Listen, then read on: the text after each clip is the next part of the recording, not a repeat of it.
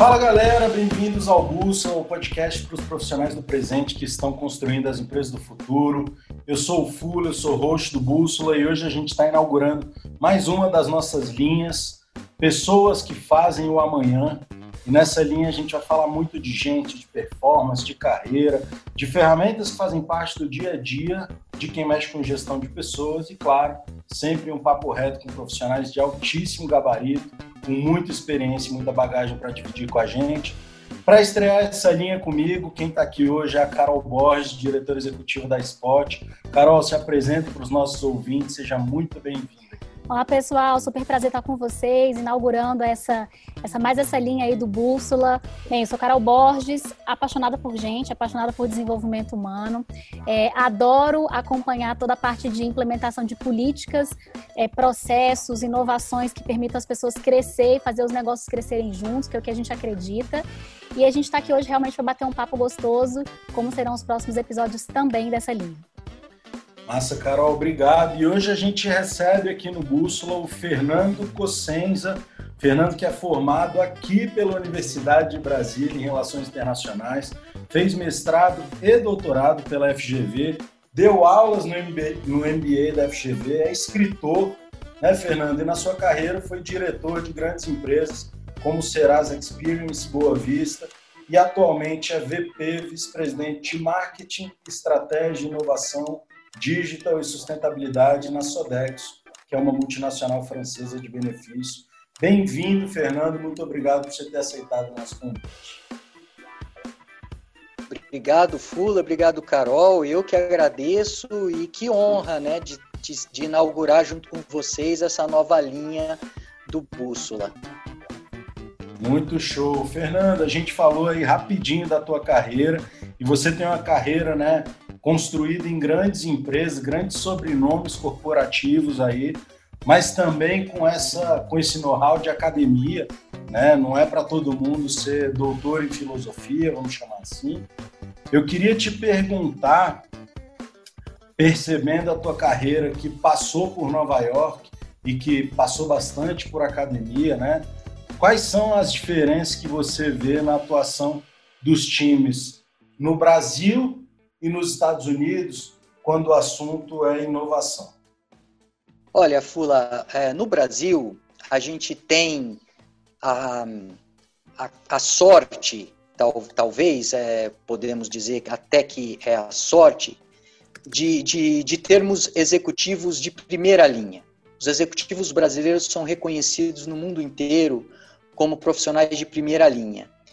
E, e de fato, na, nas oportunidades que eu tive de trabalhar fora do Brasil, não só nos Estados Unidos, mas na Europa também mais recentemente, né, por conta da minha atuação na Sodexo, e lidando com gente de todo todo canto do, do mundo mesmo, né, que essa é a vantagem de trabalhar em empresas globais, eu, eu pude constatar o seguinte: em grandes empresas brasileiras, mesmo as nacionais, as práticas de gestão elas são super alinhadas a, às práticas de gestão internacionais. Né? Nós não devemos nada a ninguém em termos de, de práticas de gestão, de liderança, é, de, de, de, de, gestão de processos, de qualidade mesmo no que, no que se refere à administração. Né? E essa é, característica do executivo brasileiro, que se destaca, realmente se destaca no, mundo inteiro é, por, por várias coisas, mas especialmente pela criatividade, pelo entusiasmo, pela dedicação, né? pela, eu vou usar um termo aqui, antifragilidade, né? É, que é um termo do, do livro Antifrágil, do Nassim Taleb, né? É, que é, é mais do que resiliência. Né? O brasileiro tão acostumado a passar por crises, tão acostumado a dar a volta por cima, é, eu acho que a gente traz isso na nossa, na nossa cultura e a gente leva isso para a nossa carreira quando a gente se torna executivo. E, e essas características elas são muito benéficas para a inovação, né? chegando no ponto da tua pergunta. É, então, eu vejo o executivo brasileiro não devendo absolutamente nada para executivos americanos, executivos europeus, né? mas se destacando pela sua capacidade de criar, de virar o jogo, de é, segurar as pontas na crise e aprender, né, ser antifrágil, aprender nas crises para é, não deixar a peteca cair. E, e com isso, a gente tem essa, essa qualidade de inovação quase que natural, né? porque, em boa medida, é, inovar né, depende muito dessa capacidade de criar e de aprender. Né? Eu costumo dizer que inovação não é tirar coelho da cartola, você não inova do nada, não, não, não existe é, geração espontânea em inovação. Né? É, como Lavoisier também já disse um dia, né? nada se cria, tudo se transforma. Inovação é a mesma coisa. O executivo inovador é aquele que consegue transformar uma coisa em outra. E quando a gente consegue transformar crise em oportunidade, é, e o brasileiro sabe muito fazer isso, a, a inovação está presente nessa equação, né? Muito bacana, Fernando, você está falando de transformação, porque tem muito link com um tema que eu falo que tem tudo a ver com o que a gente está falando no momento, que é cultura, né? A gente está no momento de falar muito sobre a questão de gestão de cultura. E, pessoal, Fernando tem um LinkedIn maravilhoso, recomendo todo mundo ir lá e seguir ele no LinkedIn, porque ele tá com uns artigos muito bacanas. Eu falei que eu tô super envolvida com os artigos, quando eu tenho um tempinho sempre vou ler um.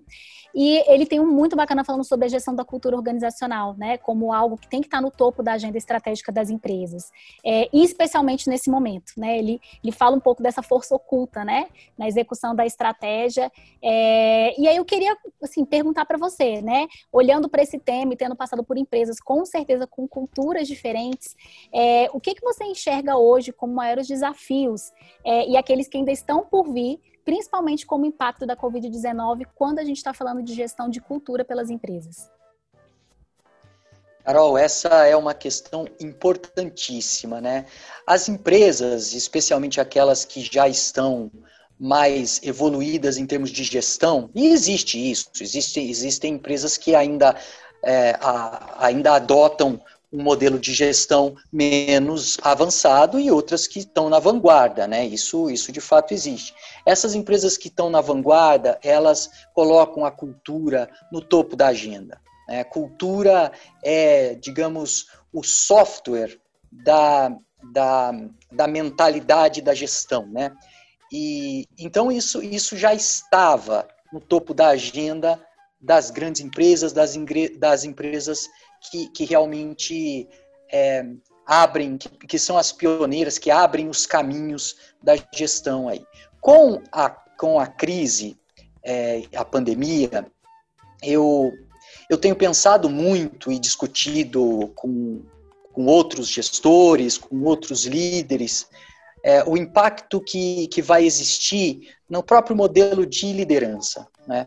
Porque a, como, como, como os líderes que aprenderam a liderar é, utilizando instrumentos que, que, que em boa medida us, usavam né, a presença física, a, a possibilidade de você é, bater um papo de feedback, você chamar o, o, o liderado no cafezinho, minimizar é, os momentos difíceis com, com cuidado especial e a, e a a parte física sempre foi um ingrediente dessa equação e a gente treinou líderes para usar isso, né? Para usar os momentos informais, os breaks, o, o almoço, o café.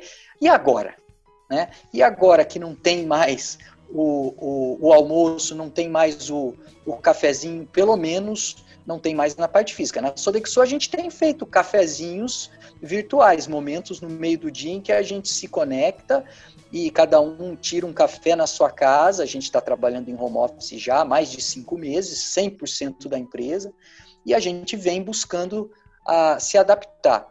Mas respondendo tua pergunta, eu acho que o grande desafio que fica aí é como os líderes vão liderar nesse contexto que é mais remoto, que é mais é, que é que é menos presencial, enfim, que é menos físico, né? Como a liderança vai se adaptar a isso, mantendo aquela característica diretiva e visionária que durante aí as últimas duas décadas ah, os, os principais autores, os principais, as principais linhas teóricas sempre defenderam, né, que o, que o líder fosse mais, é, que a liderança, de uma forma geral, fosse mais humana, né, mais humanizada.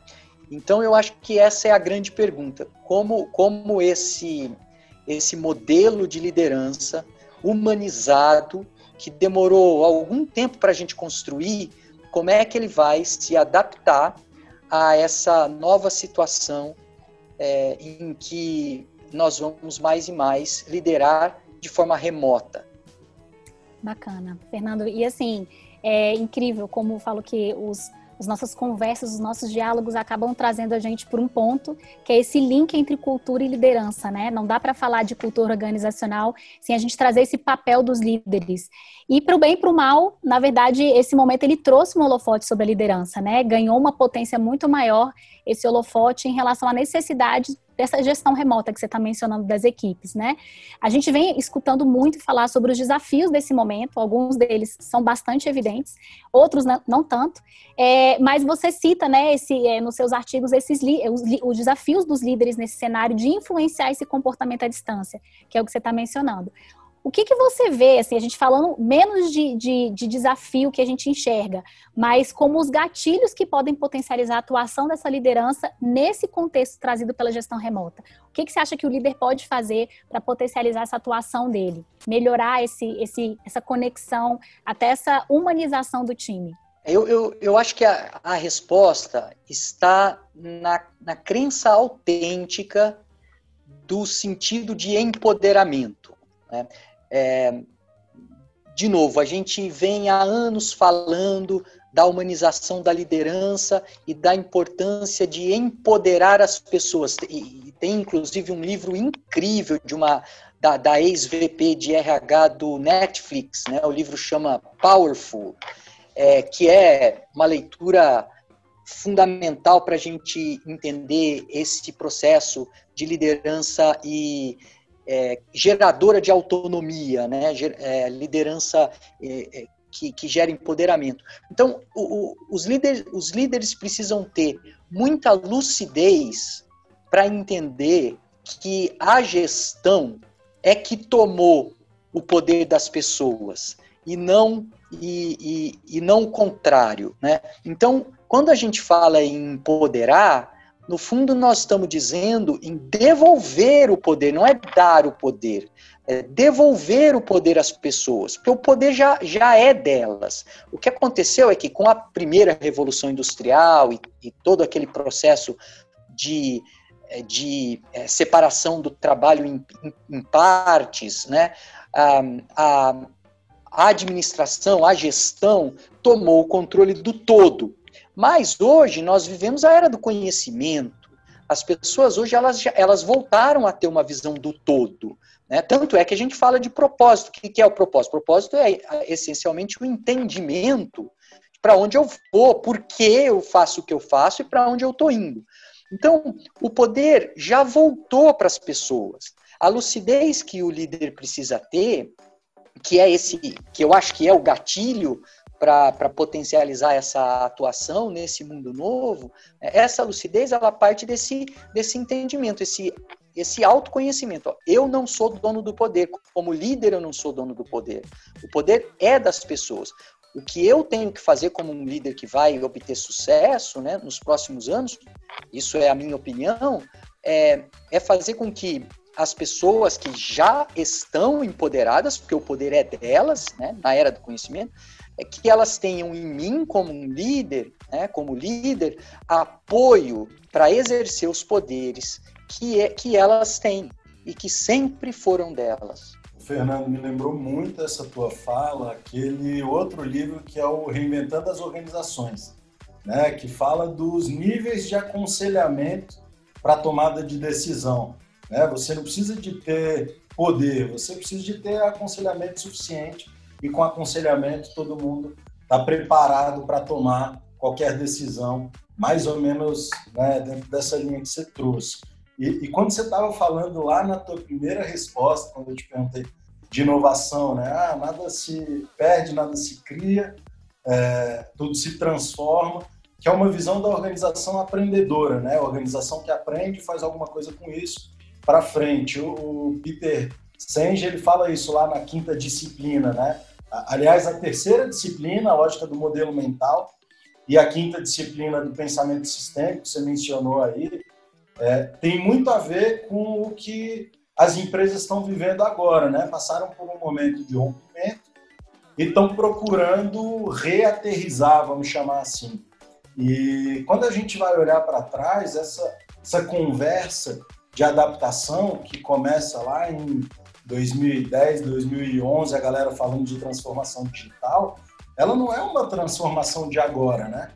É uma urgência de agora para uma transformação que já era necessária, que já tinha sido vista, que já vinha sendo debatida, que já estava na exame há anos, né?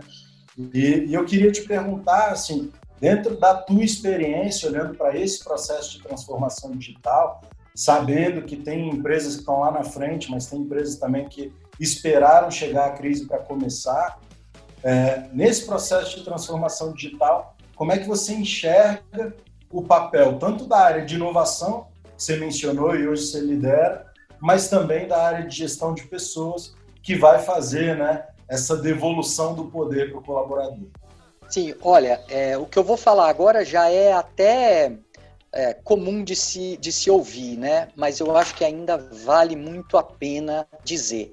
Transformação digital é muito mais sobre cultura e sobre pessoas do que sobre tecnologia. Muito mais.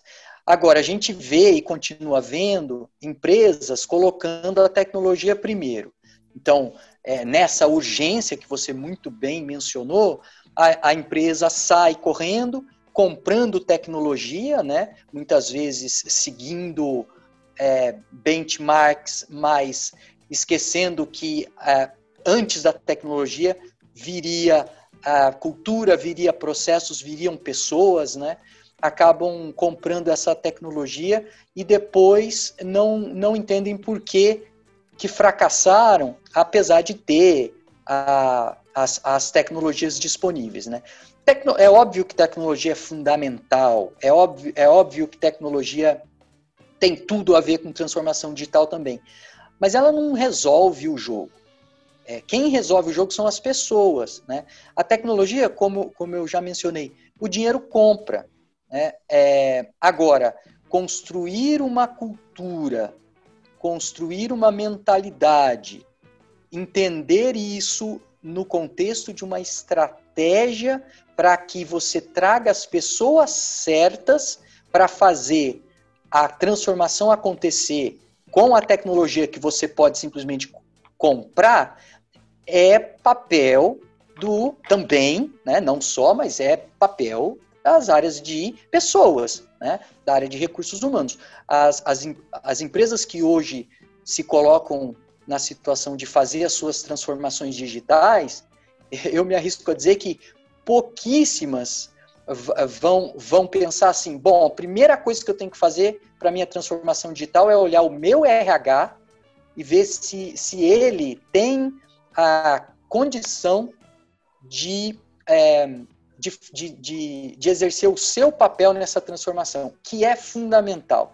É um papel de cultura, é um papel de evangelização, é um papel de recrutamento e, e, e, e recrutamento de pessoas certas, das pessoas certas, e não existe uma pessoa certa para todas as empresas, né? Você tem que avaliar qual é o, o nível de maturidade em cada empresa e que tipo de, de perfil do profissional você, você precisa para aquele momento, né?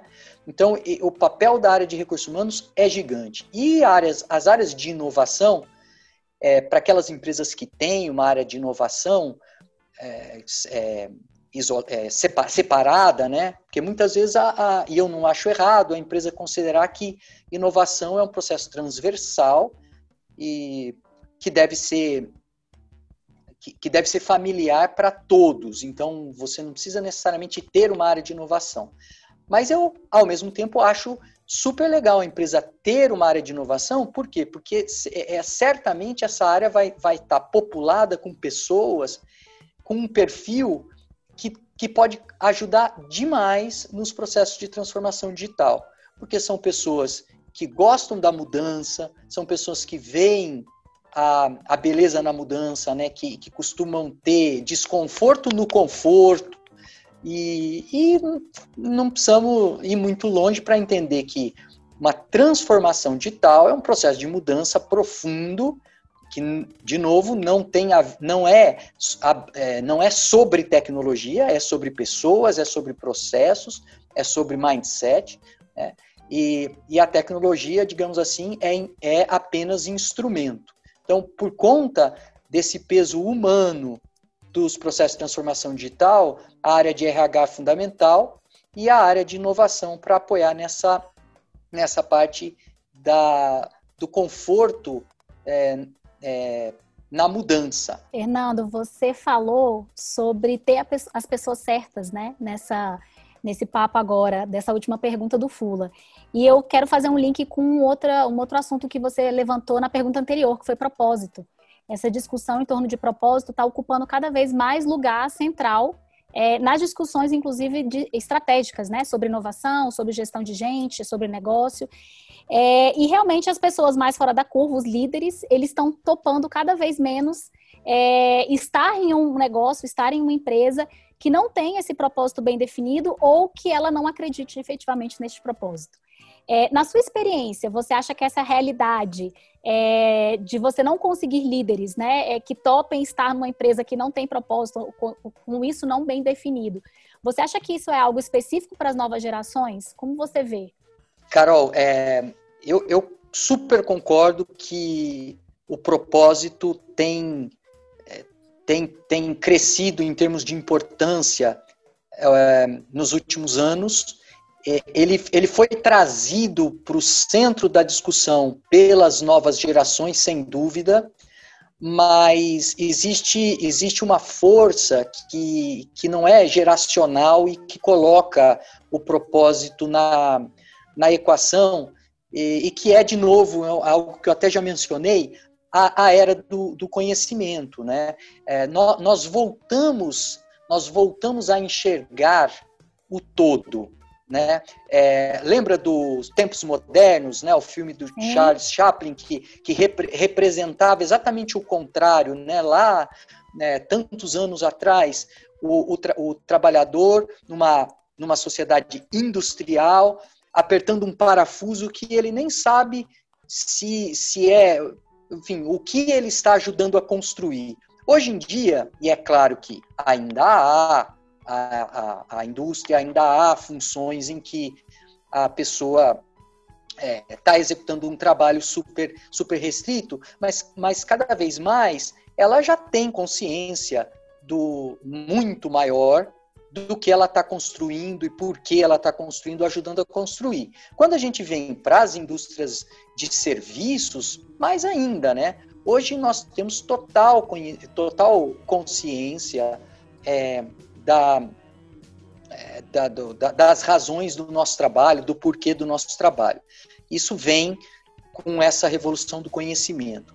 E se a gente adicionar isso às questões de é, evolução das tecnologias de comunicação e de trabalho remoto, a gente chega também numa outra força que é, a, é, é, é essa força que apagou o, o, a, a fronteira entre trabalho e vida, né? Quer dizer, imagina hoje a gente trabalhando de casa, se a gente já vinha entendendo cada vez mais o, a nossa vida pessoal e a nossa vida profissional como duas coisas integradas, imagina agora que, que tra, trabalhando de casa há quatro, cinco meses, né?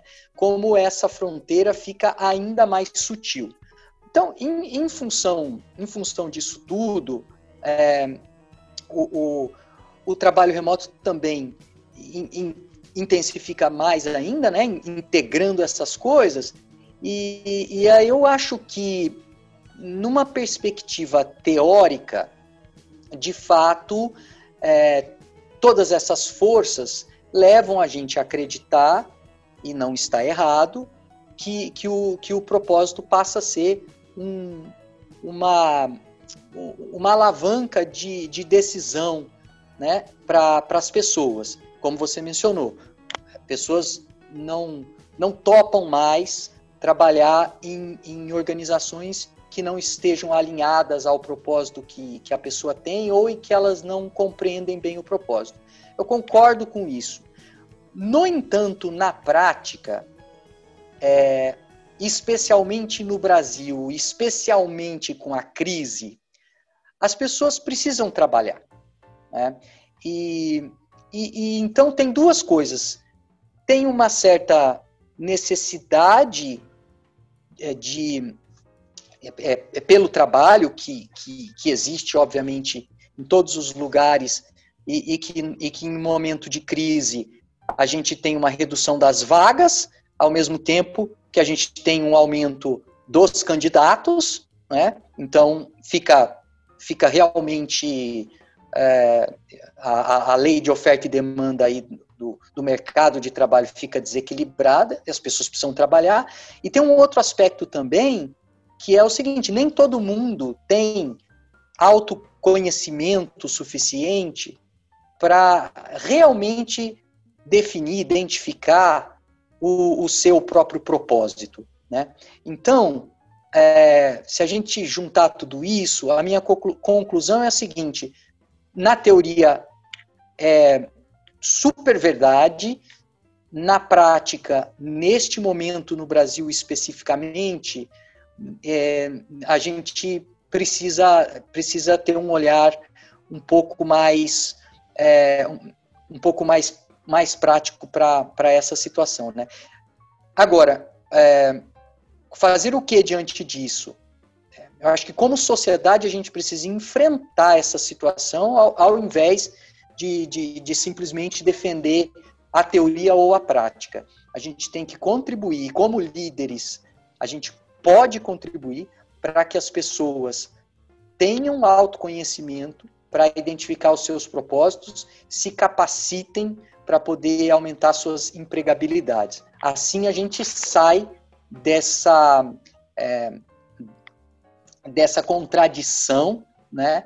E, e, e consegue abrir mais portas para que a teoria, né? E que é, e que é de novo, eu, que eu realmente acho importantíssimo, de que um bom trabalho é aquele que está alinhado ao, ao nosso propósito, é que isso possa de fato acontecer também na prática.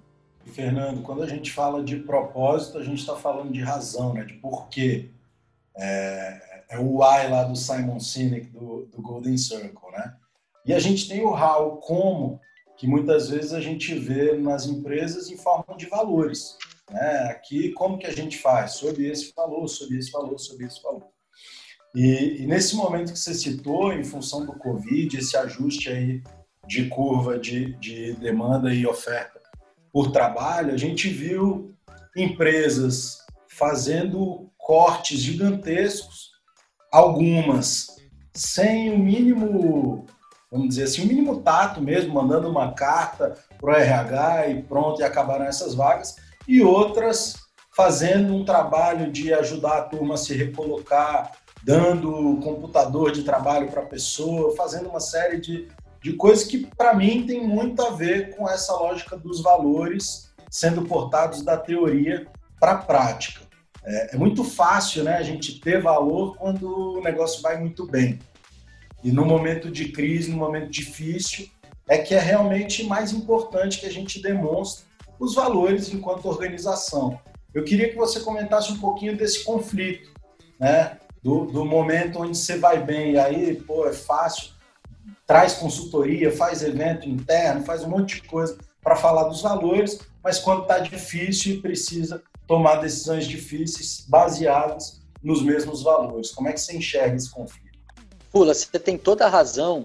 Em momentos difíceis é que a gente comprova se uma organização e ou mesmo se uma pessoa, né, é, de fato tem valores autênticos.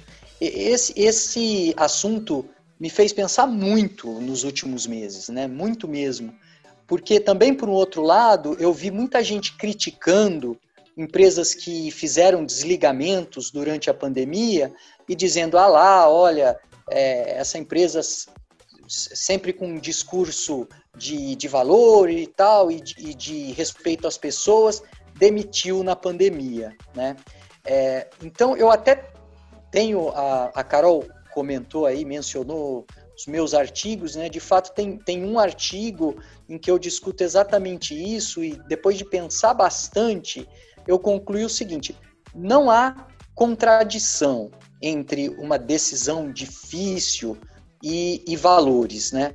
É, mas para isso a gente tem que entender é, algumas sutilezas. Tem um, eu, no, nesse artigo eu, eu uso uma história, se vocês me permitirem, eu vou contar a história aqui rapidamente. Conta, é a história favor, de dois. Fernando, excelente a história. Dois, dois, a história conta que dois sábios caminhavam no deserto, né, é, na direção de uma determinada cidade, onde eles iriam participar de, é, de ações de caridade, né, e, e eram, são, eram dois sábios dois religiosos, né, bastante, é, bastante, é, bastante religiosos e, portanto, com, com bastante valor, né, com bastante, com vários valores religiosos, é, e, e os quais eles seguiam, né, e e aí, caminhando durante muito tempo, conversando sobre esses valores, conversando sobre, a, a sobre o, os ensinamentos né, que eles acreditavam e tudo mais, até que um dia eles chegam na margem de um rio e, e, uma, e uma mulher estava na margem do rio e ela, quando ela os vê, ela corre para cima deles pedindo ajuda para atravessar o rio. E aí eles percebem que, que ela é uma prostituta. Né? E eles eram religiosos, religiosos é, bastante ortodoxos, né? E, e, e na, na, religião deles, eles, é, enfim, uma prostituta é uma pecadora e tudo mais, eles não poderiam nem tocá-la, né? E, e, aí ela vem é, pedindo ajuda. Um dos, um dos sábios, é, sem pensar muito, pega ela no colo coloca, é, atravessa o rio com ela no colo, coloca ela do outro lado da margem e continua caminhando. E o outro olha para ele assim com uma perplexidade enorme e continua caminhando com ele. Eles caminham durante algum tempo em silêncio, constrangidos com aquela situação, até que o, o segundo não se aguenta mais e fala: Meu, o que, que é aquilo? Você tocou nela, aquela mulher impura, onde já se viu, você carregou ela, você tocou ela, você se encostou nela. E o primeiro sábio ouve e, e responde o seguinte: Olha, é, realmente eu carreguei a prostituta, mas eu a deixei lá atrás, você continua carregando ela até agora. Então, a, o, o, o que essa história pretende mostrar, e com a analogia que a gente tenta fazer aqui, é que os valores autênticos, eles, eles sobrevivem a decisões difíceis. Né? Eles, são, eles são tão é, mais profundos do que a gente pode imaginar que eles, eles superam decisões difíceis. O, o, o que esse, esse religioso fez foi colocar o seu maior valor acima de tudo, que era chegar na, na, na cidade para onde ele estava indo para fazer as ações de caridade que era o propósito daquela viagem toda. Se eles ficassem ali perdendo tempo para decidir é, como se livrar daquela mulher, é, o propósito verdadeiro dele estaria sendo é, desafiado, ou pelo menos atrasado. Né? Então, fazendo analogia para as empresas, é claro que nenhuma empresa gosta de demitir. É claro, é, é isso é péssimo. Uh, o, o, clima na equipe fica ruim para aquelas pessoas que ficam na empresa. O clima, o clima é ruim. É, ninguém, ninguém reduz os times é, sorrindo. Né? Mas, diante da crise que a gente viveu e, e continua vivendo, e ainda há um certo nível de incerteza aí, essas decisões difíceis precisam ser tomadas para um propósito maior, que é a da perenidade do negócio.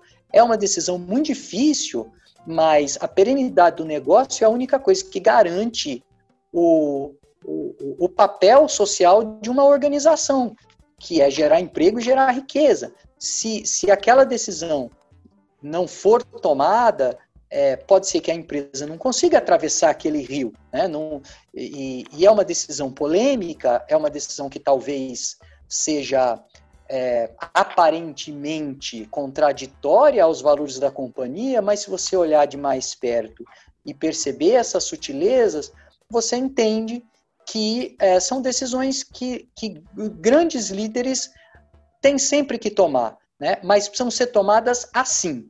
Né?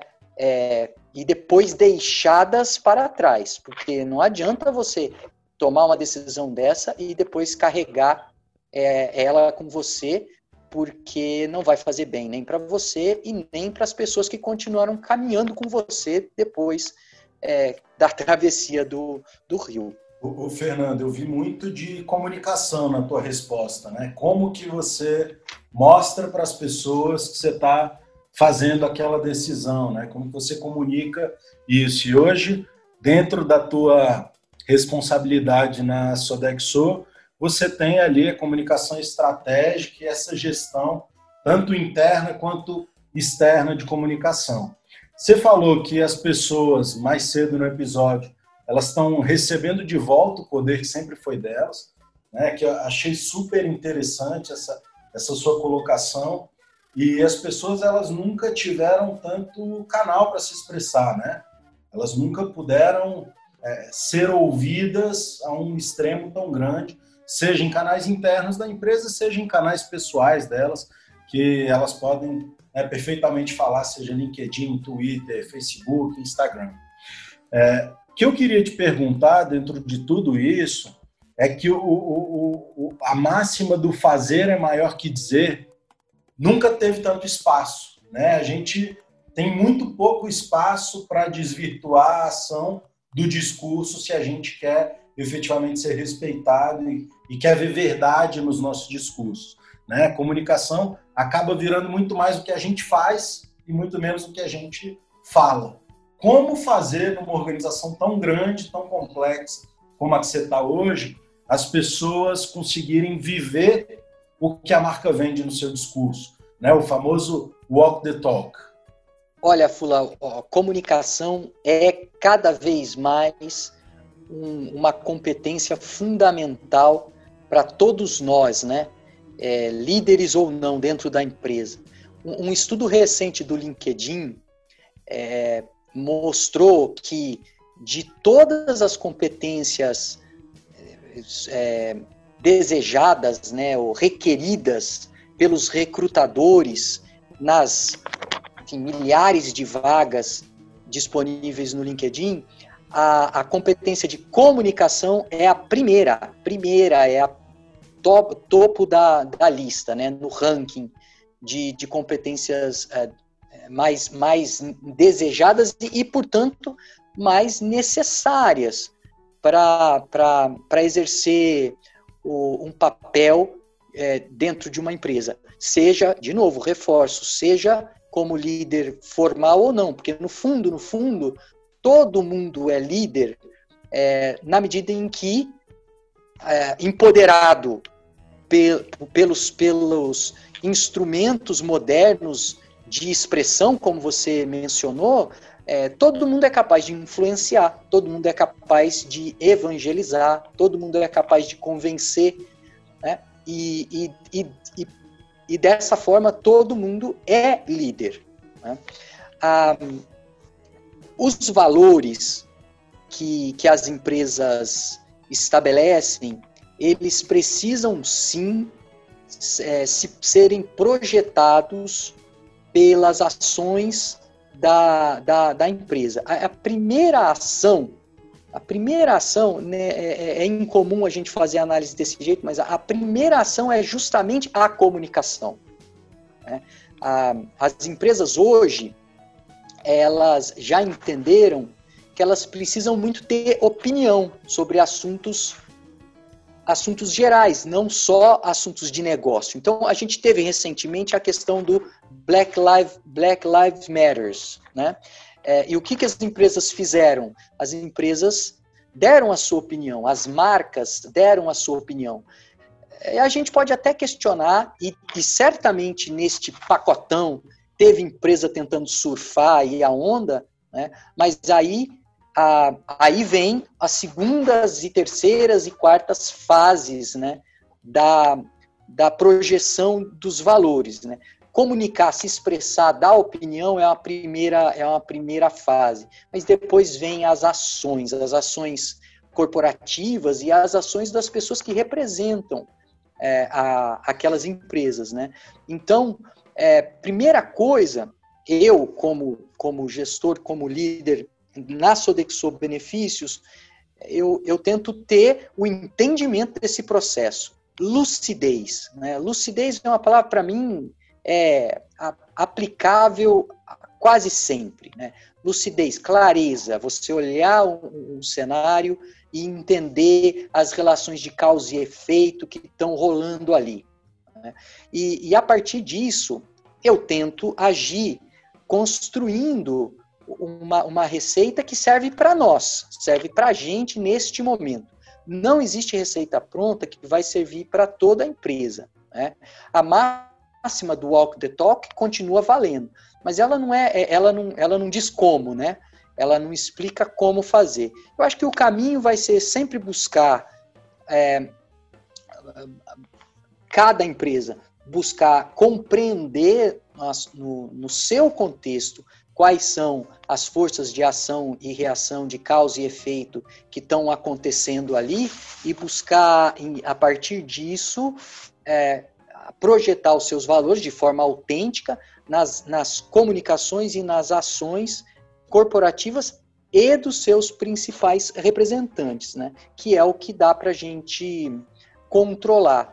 Mas uma coisa interessante também que eu sempre falo para as equipes da Sodexo, e, e eu falo isso nas, é, nas reuniões de integração, quando a gente contrata uma pessoa nova, e eu faço questão de falar em todos os grupos de integração, né, é, de estagiários e aprendizes até é, outros executivos, pares meus, eu faço questão de falar e eu, eu, é, eu costumo dizer o seguinte: como vice-presidente de marketing, eu consigo fazer menos do que você para projetar a percepção de marca da, da nossa empresa para aquelas pessoas que estão é, que são do seu círculo de convivência, né? Então aí eu, eu dou o exemplo assim: você entrou na empresa agora, nesse final de semana você vai numa festa, vai encontrar seus amigos e você vai contar, poxa, comecei um trabalho novo.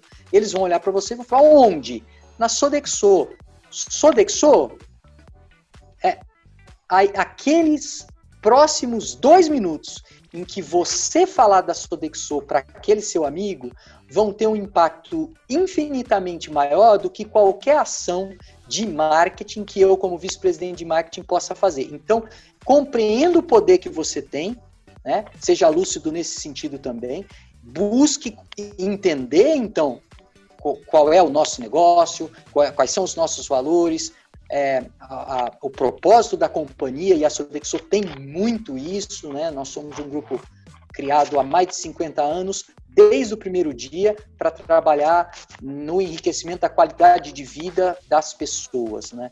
E entenda isso e leve isso para o seu, o seu é, círculo, porque a, eles vão, vão se impactar e se influenciar, vão ouvir você muito mais do que, do que a mim.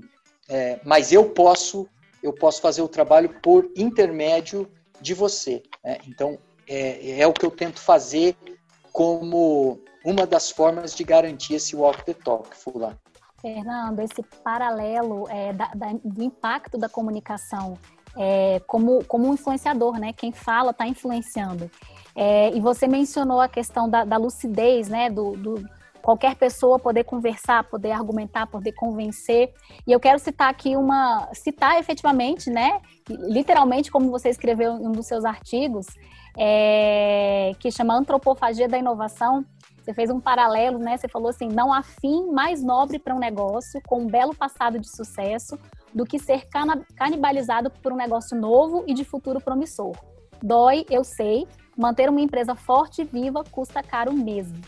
E eu queria algumas dicas suas, né, para quem está na luta, às vezes, para ir fazer o board da empresa enxergar que existe uma Rising Star e que ela né, vai e muitas vezes precisa engolir com o brilho dela a cash cow. É, eu acho que é um processo de comunicação muito forte em torno disso. Mas conta pra gente aí, dá algumas dicas de como é que isso pode ser feito. Sem dúvida, é, e é uma missão difícil, hein, Carol? É uma missão muito difícil, porque, evidentemente, existe uma, é, uma situação complexa aqui. Eu, eu gosto de situações complexas porque são. O que é uma situação complexa? É uma situação que não tem necessariamente o certo ou o errado, não é binário. Né? E, então, imagine o seguinte: existem empresas que tem stakeholders, né, as, as partes interessadas, que, que, que por sua vez é, tem um, um, alinhamento muito forte com questões de curto prazo. Né? Então, é, podemos dar como exemplo aqui empresas que, que, que têm uma, é, uma geração de caixa muito forte e, e os seus acionistas é, compraram ações dessa empresa justamente, justamente visando essa distribuição de dividendo, essa, essa geração de caixa e tudo mais. Esse, esses stakeholders eles estão interessados nessa é, né, nesse resultado de curto prazo, na distribuição de dividendos. Né? Agora, o, o negócio de hoje ele pode muito bem não ser o negócio do amanhã. E às vezes a, a empresa ou a, a, liderança executiva da empresa percebe que aquele negócio de hoje não vai ser o negócio que vai garantir a perenidade da empresa num prazo mais longo. E aí, os executivos têm essa missão muito difícil de procurar o, o, os stakeholders e explicar, é, explicar a situação e dizer, olha, muito provavelmente né, a gente vai ter que é, aceitar uma transição, né? É, o, o, trocar um pouco de resultado de curto prazo por, por, por perenidade, por, por, pela é, garantia de que a nossa companhia vai continuar existindo num, num prazo maior, mais longo. Sempre que eu falo sobre isso, inevitavelmente eu me lembro do Netflix, né? O Netflix era um negócio super promissor é, de aluguel de, de DVDs é, por, por assinatura. Né? É, o Netflix ele causou um, um impacto catastrófico na, Blue, na Blockbuster, sendo um, uma operação de aluguel de DVD é, por assinatura. Você, você assinava e o DVD chegava na sua casa automaticamente. Você ficava com os DVDs quanto tempo você quiser, que, que, queria. Quando você é, já, já tivesse assistido todos aqueles filmes, você, pelo portal, pelo site da Netflix, você avisava lá, alguém vinha, levava os teus DVDs embora e deixava outros, né? Mais cinco, mais três, enfim. Esse era o modelo de negócio. Até que surgiu o streaming, né, que é, a gente conhece Netflix hoje pelo streaming. É, e, e, e, a liderança do Netflix teve que fazer essa escolha muito difícil. Né? É, teve que. Uh, o, o, o negócio novo de streaming de filmes teve que engolir o negócio antigo, ainda lucrativo, ainda lucrativo, ainda muito lucrativo. Né?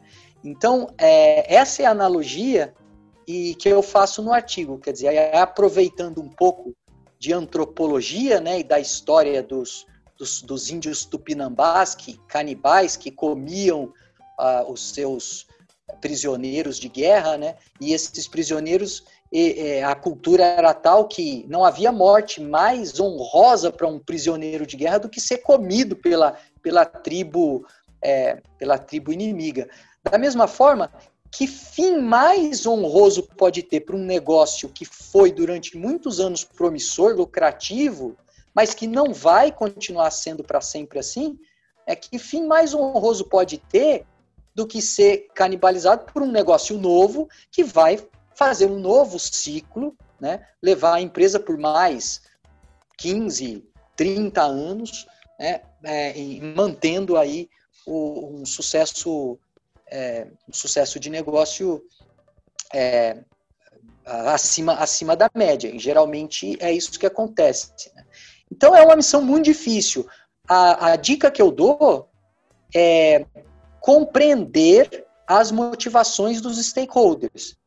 Porque quando a gente, quando a gente está diante de um cenário complexo, onde não existe certo ou errado, onde a solução certamente não é binária, uma das coisas mais interessantes em fazer é tentar entender as, as motivações, o ponto de vista dos diferentes jogadores ali, né, que estão naquele, entre aspas, jogo. Então você vai ver que, por exemplo, alguns acionistas, eles de fato é, estão numa perspectiva de curto prazo, e, e talvez precisam ser chacoalhados mesmo para entender que aquela, é, aquela situação está insustentável. Né? E outros, outros acionistas é, que talvez tenham uma perspectiva de prazo mais, mais longo, esses você tem que identificar porque eles são os seus aliados.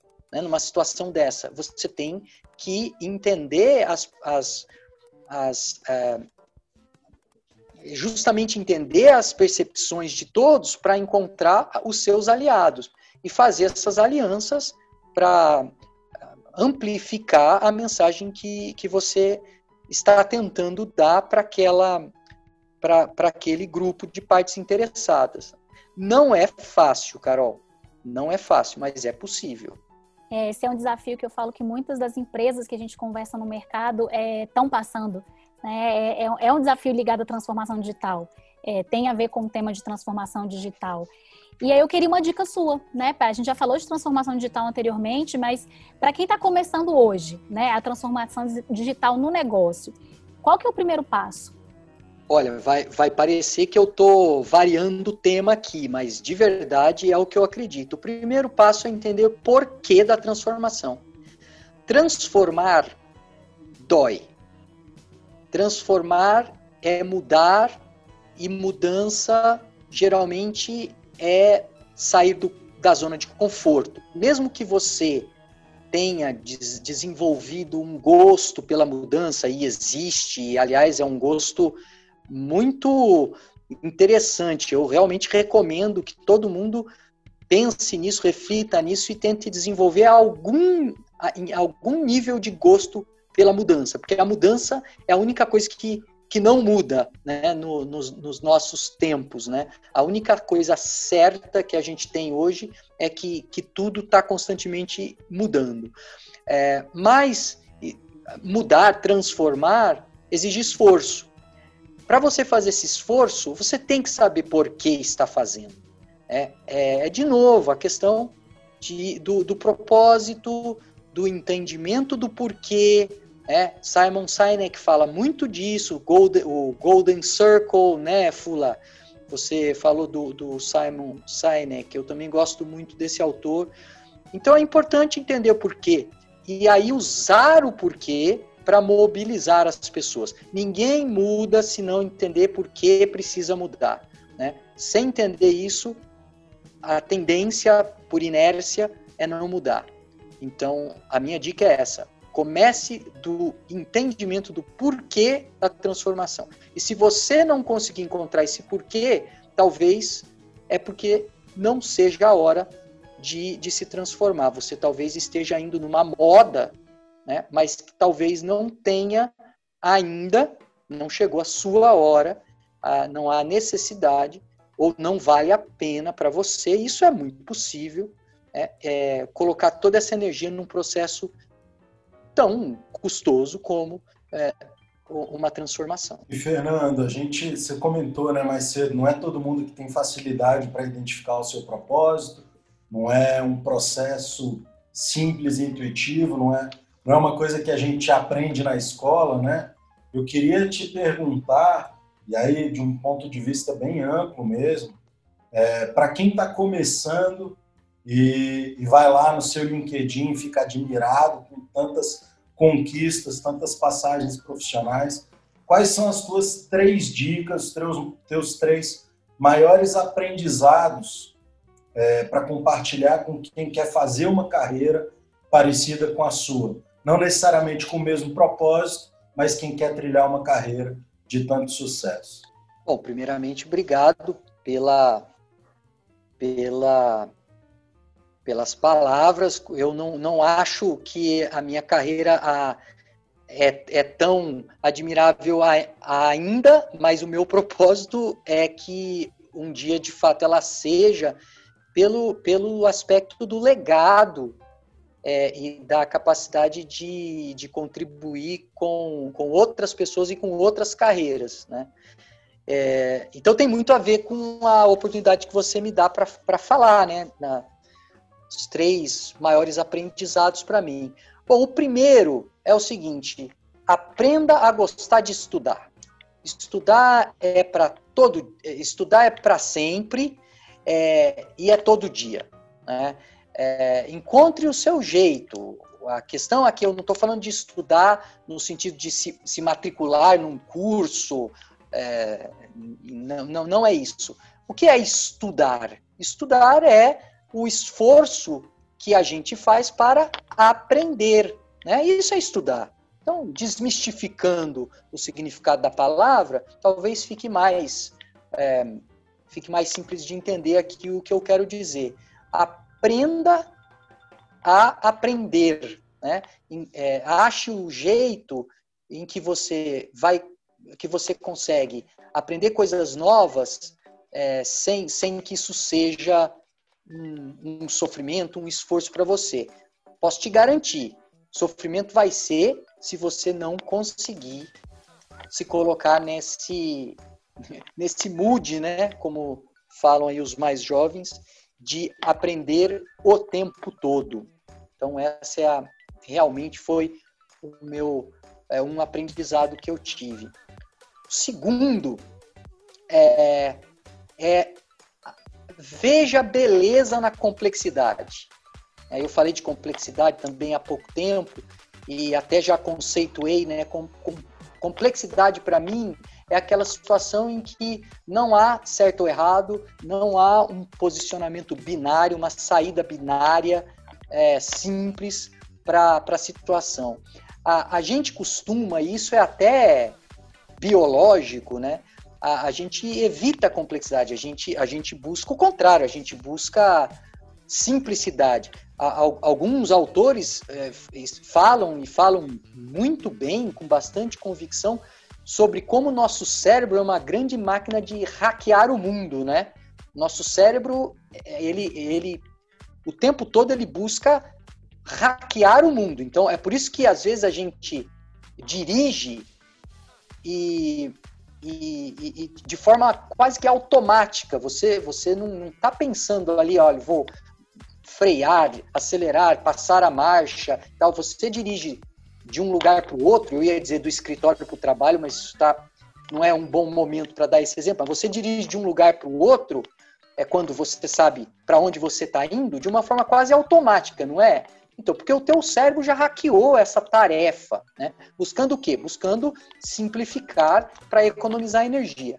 Agora, na nossa vida profissional, na nossa carreira, é, a minha dica é, ao invés de tentar simplificar as coisas, é mais fácil você enxergar beleza no complexo. Né? A, e, e, assim, não é muito difícil, não, tá? Não é difícil. De novo, entra muito a questão do, do autoconhecimento, é, a questão da lucidez. Quando você olha, é como um jogo. Quando a gente olha um jogo, né? Um jogo de tabuleiro, a gente olha ali e a gente antecipa uma jogada, a gente antecipa uma situação e dá aquele, dá aquele prazer, inclusive. Né? Aquilo é, de certa forma, enxergar a beleza na complexidade. Né?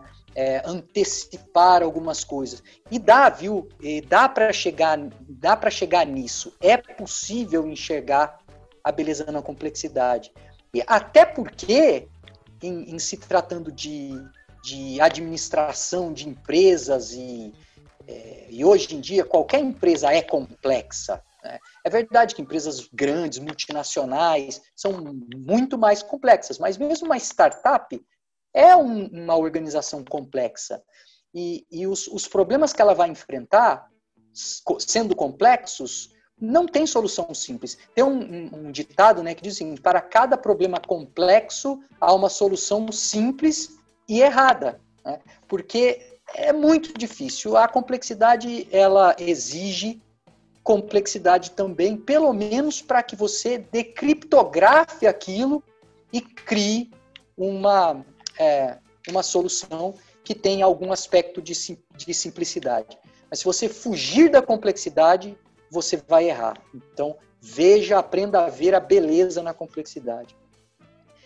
E terceira e última coisa, que eu acho talvez a mais importante, assuma a responsabilidade de resolver os problemas, mesmo que, mesmo que não tenha sido você que o, que o criou. Sabe aquela coisa de quando você está andando na rua e, e alguém joga uma latinha de cerveja, uma latinha de refrigerante pela janela do carro e cai ali quase no seu pé na calçada, né? Pega a latinha, pega e joga no lixo. É, ah, mas não fui eu que joguei.